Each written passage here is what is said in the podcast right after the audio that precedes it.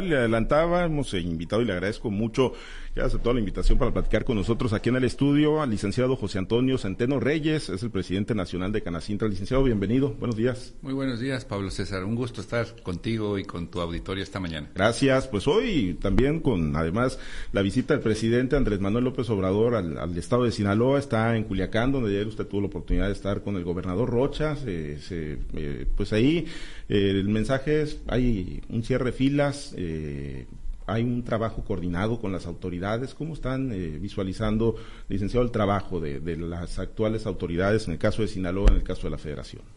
Pues nosotros vemos con mucho beneplácito el mensaje claro que está mandando el gobernador Rocha en el sentido de que tiene muy clara en su estrategia para generar el desarrollo económico del Estado, que es a través de la iniciativa privada, a través de la empresa, en donde se genera precisamente la riqueza, de donde se distribuye la riqueza de forma más equitativa, pero además es donde se genera el empleo formal que tanto necesita este país. Y tiene muy claro que hay estrategias que hay que implementar. Hoy Sinaloa es líder, sin duda, en la producción agrícola y esta condición genera una nueva oportunidad que es la atracción de inversiones para la industrialización de este tipo de productos. Agregarles valor eh, a través de procesos industriales que permitan incrementar su participación de mercado, ya sea a nivel nacional o también en el mercado internacional, que lo hace también muy interesante. Se ha ido quedando Sinaloa rezagado en temas de industrialización, eh, licenciado, y se lo pregunto porque digo, la vocación de productores primarios, esa pues yo creo que nadie nos las compite, ¿no? Pero, pero en temas de industrialización de los excelentes productos que se generan aquí en Sinaloa. Yo creo que sí, en términos de agroindustria, sí eh, hay un rezago. Quizá ya ahorita tendrían que tener muchas más plantas procesadoras para este tipo de insumos eh, de agricultura. Sin embargo, bueno, hoy todavía creo están en el momento correcto y esta alineación con la visión del gobernador en este sentido me parece que es importante y viene en un buen momento, un, un momento donde se necesita precisamente estos impulsos, estas señales claras. El gobernador ayer hablaba de manera muy precisa de generar certeza jurídica en los empresarios, en los inversionistas, sabiendo que el dinero que inviertan va a estar protegido por el Estado de Derecho. Él ofreció garantizar el cumplimiento de la ley para que se pueda tener precisamente esta tranquilidad de, de invertir, sabiendo que el dinero está a buen resguardo desde el punto de vista de la autoridad en cuanto a condiciones y políticas económicas. Pero esto de, darle certeza a las inversiones, sí lo ven, sí lo toman como, como un compromiso real, verdadero, y, se lo pregunto a partir de lo que le está ocurriendo a una inversión de 5 mil millones de dólares, la planta de gas y petroquímica de, Occidente que pretende instalarse en, el puerto de Topolobampo, aquí en el norte del estado de Sinaloa. Porque si bien es cierto, dicen, hay todas las facilidades y toda la apertura, al final de cuentas se hizo una consulta popular sin pues eh, mayor eh, vinculación el pasado mes de noviembre. Ocurrió también con la planta de Constellation Brands en, en, el norte del país y bueno, pues las autoridades dicen sí, la certeza, pero al final de cuentas se siguen tomando decisiones de esa naturaleza, licenciado. Claro, lo importante es que los hechos acompañen a los discursos. Sin duda hay que estar muy cercanos del gobernador en el seguimiento. Por otro lado, también el secretario de Economía entiende de empresa y lo que él ha comentado es que van en serio en el impulso.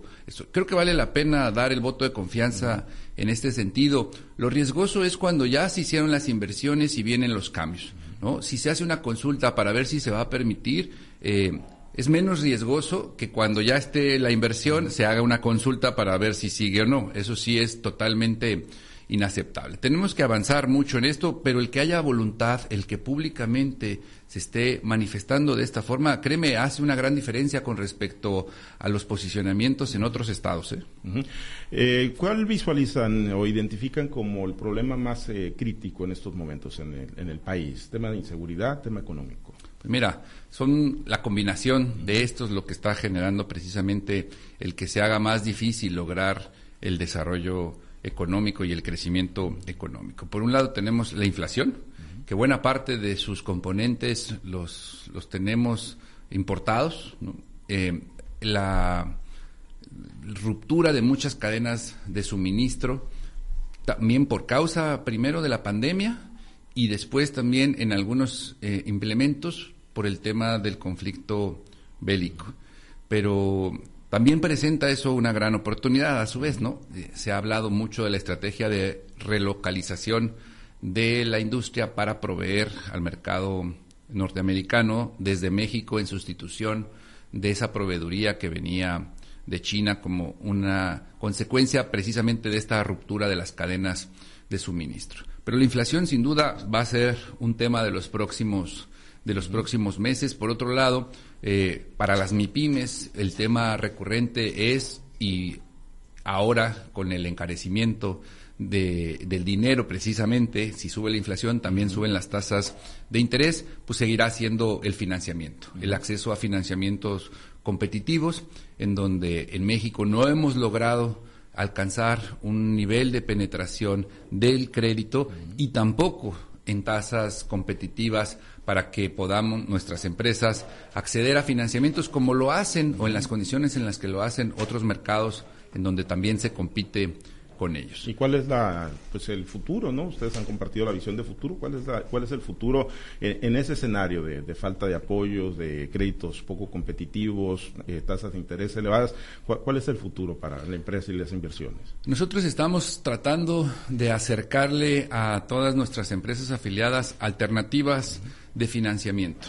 Existen eh, las los canales tradicionales que poco accesibilidad tienen las MIPIMES. Hoy estamos trabajando, por ejemplo, con la Asociación de Intermediarios Bursátiles que traen un proyecto para acercar financiamiento a las empresas, a las micro, pequeñas y medianas empresas para proyectos productivos que no necesariamente pasan por los canales tradicionales, sino por mercados alternos. Esa puede ser una buena alternativa. Y evidentemente seguimos trabajando con la banca de desarrollo para que genere también desde, eh, desde su posición estos apoyos a la banca comercial para que generen la dispersión de recursos desde, desde la banca de desarrollo. Ese tiene que ser, tiene que ser eh, forzosamente de ahí, no va a poder salir el financiamiento porque ya no podemos tampoco seguirnos financiando del todo entre proveedores. Esa es la principal fuente de financiamiento en México. Las empresas se financian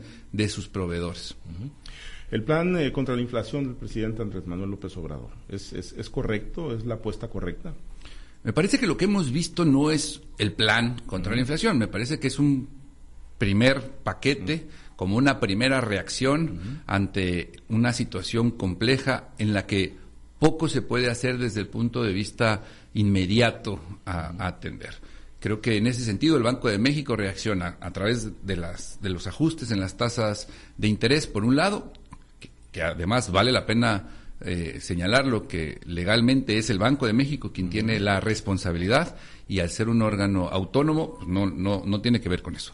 El gobierno federal trata de incidir mediante un acuerdo y esto es importante destacarlo para Canacintra es importante el que este programa haya sido un acuerdo entre algunos de los productores de estos 24 eh, artículos con el gobierno federal para participar.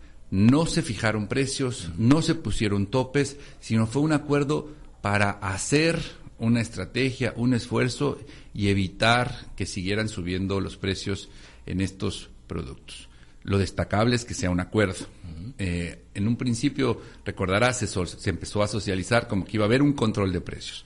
No hay control de precios, no debemos de llegar a un control de precios, porque es importante destacarlo. Si se, si se detienen artificialmente, será momentáneo y después lo que va a generar es escasez y una alza más violenta de los precios. Hoy las empresas están cada una con sus eh, proveedores y con sus con sus propios recursos, articulando las estrategias, algunos eficientando su productividad, algunos otros quizás sacrificando márgenes de utilidad, en fin, cada uno es responsable de cómo lo está haciendo y cada uno fue responsable de aceptar o no eh, entrar a este programa. Pero sin duda hay mucho más eh, que hacer y, y poco Creo que poco resultado va a dar esta estrategia si no se eh, conjunta con otros esfuerzos, ¿no? Ya decíamos en temas de seguridad que también impacta muy fuerte al costo de las empresas.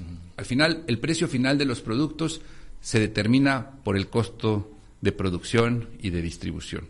Y en los costos hoy de las empresas, el costo de la inseguridad es muy, muy alto. En la última encuesta nacional de victimización de empresas que hace el INEGI, eh, calculaba en el 1.2% del PIB lo que le cuesta a las empresas los delitos de los que son víctimas. 1.2. Si le agregamos lo que las empresas tienen que invertir en medidas de prevención del delito, estaríamos hablando de un 1.8% del Producto Interno Bruto, que es prácticamente lo que este año vamos a crecer. ¿Qué estaríamos hablando? ¿Que robos, extorsiones? ¿Cuáles son los Sí, robo, autotransporte, mercancías, extorsión, derecho de piso, todos los, los delitos es, un, es una encuesta, se llama Encuesta Nacional de Victimización que genera el INEGI cada dos años. Y ahí que él eh, supongo que lo han puesto sobre la mesa, ¿no? Constantemente con las autoridades, no hay capacidad de respuesta, no sienten que se esté avanzando en la ruta correcta, tiende a agudizarse el problema. Sin duda sí, el tema de la seguridad no se ha podido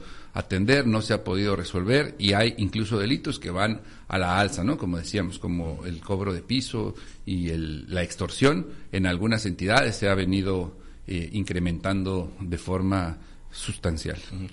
Hoy, licenciado, en el contexto global, ¿no? Eh, ¿Están optimistas o pesimistas del rumbo que lleva el país?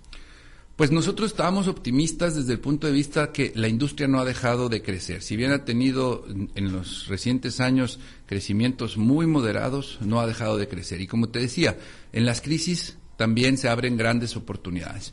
Y al haber eh, fracturado el comercio internacional, sobre todo de un mercado como el de China, que tenía ya una fuerza muy importante como principal proveedor de los Estados Unidos, sobre todo de los Estados Unidos, hoy permite eh, hacerle frente a esta situación mediante una estrategia que permita retomar ese liderazgo por parte de la industria mexicana. Pero para poderlo hacer necesitamos que sea una política integral que considere, como decíamos, financiamiento para poder modernizar la planta productiva. Claro que tenemos la capacidad para atender ese mercado, pero necesitamos volver a generar una renovación tecnológica, los equipos instalados, se necesita capital de trabajo, pero es una coyuntura fundamental que sí podría ser un detonante importante en el desarrollo económico de México. Bien. Licenciado, pues eh, agradecerle mucho la, la, visita. Agenda hoy para la ciudad de Los Mochis. Tenemos reunión con nuestros consejeros de aquí de la delegación un desayuno, conferencia de prensa y posteriormente regresaremos ya a la Ciudad de México. Muy bien, pues estaremos pendientes. Gracias a Héctor Emanuel Ibarra, gracias presidente de Canacintra, aquí en la Ciudad de Los Mochis, en el municipio de Ahome. Muchas gracias por la visita. Con mucho gusto. Gracias. muy contentos de cómo nos ha recibido el Estado y particularmente esta hermosa ciudad. Gracias, el ingeniero Luis Antonio López Quiñones de, de Guasave, que fue presidente de Canacintra, le, le deja saludos, licenciado, y agradecer también a José Luis Orozco, vicepresidente presidente nacional, ¿no? En la región Pacífico Norte. Correcto. Bien, gracias, gracias licenciado por la visita.